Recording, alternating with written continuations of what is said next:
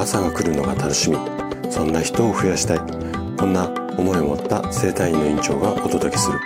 大人の健康教室。おはようございます。高田です。皆さんどんな朝をお迎えですか？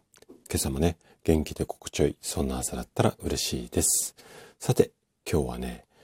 塩辛いものは絶対に悪ではありません。こんなテーマでお話をしていきたいなというふうに思っています。えっ、とね、高血圧のために塩分は絶対に控える。これね、正しい考え方のように思えると思うんですが、実はね、100%正解でもないんですね。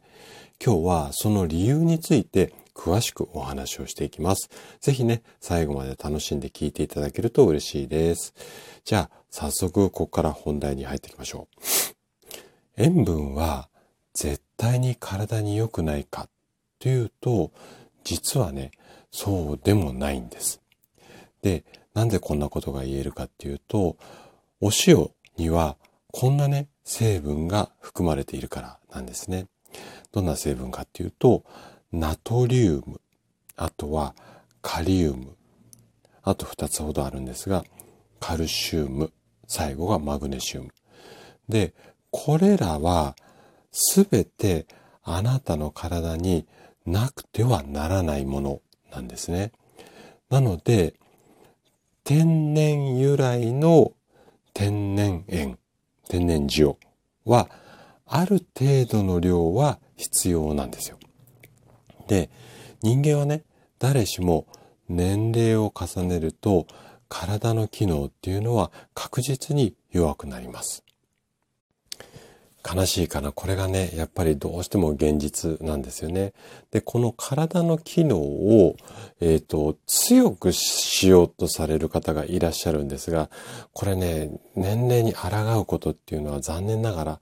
基本的にはできないので、年々弱くはなっていくんですが、その弱さのこう弱くなり率っていうんですかね、こう下にこう行くようなカーブをできるだけ緩やかにすることはできるので、これは弱くならないようにっていうよりも弱くなるこうスピードをゆっくりさせる。こんな意識が大切になるかなというふうに思います。で、ちょっと話それちゃったんでまた元に戻しますけれども、でね、体の機能だけではなくって、もちろんね、血管も同じように年齢を重ねるごとに傷ついて弱くなって、かつ、ここが大切なポイントなんですが、少しずつ硬くなってしまいます。で、血管が硬くなるって、なんとなくこう、うん、わかるようなわかんないような感じだとは思うんですが、血管って、こう、なんていうのかな、ゴムのチューブのような感じで伸びたり縮んだりするんですね。で、運動をして心臓がバクバクいた時って血液がボンボンボンボン心臓から出ているので、そういった時にはこう詰まってしまうと困ってしまうので、えっ、ー、と、少しこう量が多い時にはビヨって広がって、バーって血を流して、で、寒くなるとぐーっとこう縮こまって、うん、血の量をセーブする。まあ、こんな伸び縮みするんですが、これがあの、年齢を重ねるごとに、あの、ゴムとかって、だんだんこう、なんていうのかな、使っていると硬くなって、こう、ビヨンビヨンって伸びなくなるじゃないですか。あれと一緒で、こう、結果もね、ゴムみたいに硬くなってしまうんですよね。で、えっ、ー、と、これが、あのうん、年齢とともに必ず起こることなんですが、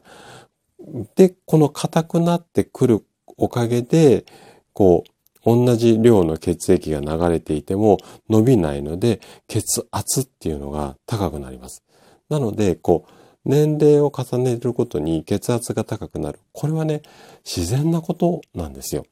で、あるお医者さん、まあ学者さんによると、年齢とともに血圧を高くしていかないと血がうまく巡らなくなるっていうこともありますよっていうふうに言ってる先生もいらっしゃるぐらいなんですよね。なので、血圧が高いからといって、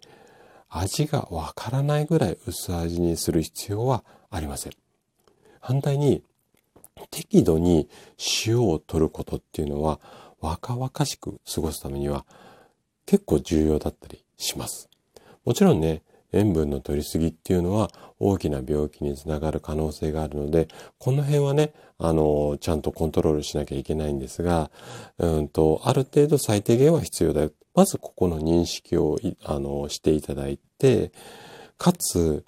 生成塩。これ人工的に作られたお塩じゃなくって、天然塩。もう自然のまんまですよね。もう海水を取ってきて、そのまんまこう、日干しにして、で、こう塩を取るみたいな感じの、こういった天然塩を使う。あとは、